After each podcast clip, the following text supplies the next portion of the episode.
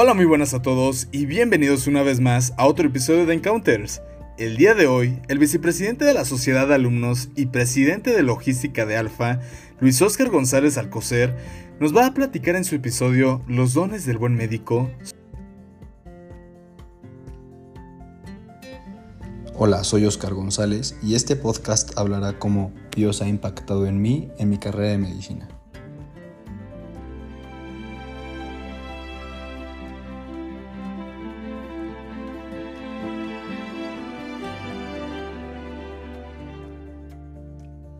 Hoy parece que no hay luz. A veces volteamos desesperadamente a nuestro alrededor buscando un resplandor. Y te hago una pregunta. ¿Qué encontraste? Capaz si viste situaciones muy duras. Gente sin esperanza, malas noticias, enfermedades como la que vemos en nuestro presente, un mal que nos acecha como depredador a su presa. Recordando un pasaje de la Biblia, Jesús le dijo a Pedro en medio de la tormenta, Ven a mí, y Pedro caminó en las aguas. Para ser un gran médico debemos de confiar como lo hizo Pedro y creer en los grandes dones que nos deja Dios. El don del consejo, para usar las mejores palabras con nuestros pacientes y compañeros, que necesitarán aliento y motivación. El don del entendimiento, para ponernos en los zapatos del prójimo y saber escuchar sus problemas y situaciones. El don de la sabiduría, para entender los planes de Dios ante la tempestad y siempre buscar sonreír ante los que nos tiene preparado el don de la fortaleza, para no rendirse ante las dificultades y seguir su camino con determinación. El don de la ciencia, para entender su creación y admirar la belleza de la vida. El don de la piedad, para tener la fuerza de pedir ayuda a Él y verlo en los ojos del prójimo. El don del temor de Dios, para entender que su voluntad va primero.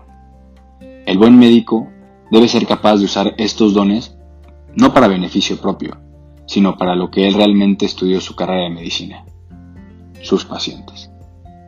Las ciencias de la salud representan a todo aquel personal sanitario que está dispuesto a dar un paso atrás ante sí mismo y ponerse al servicio de los demás, buscando que hoy sea un día mejor que ayer para esa persona.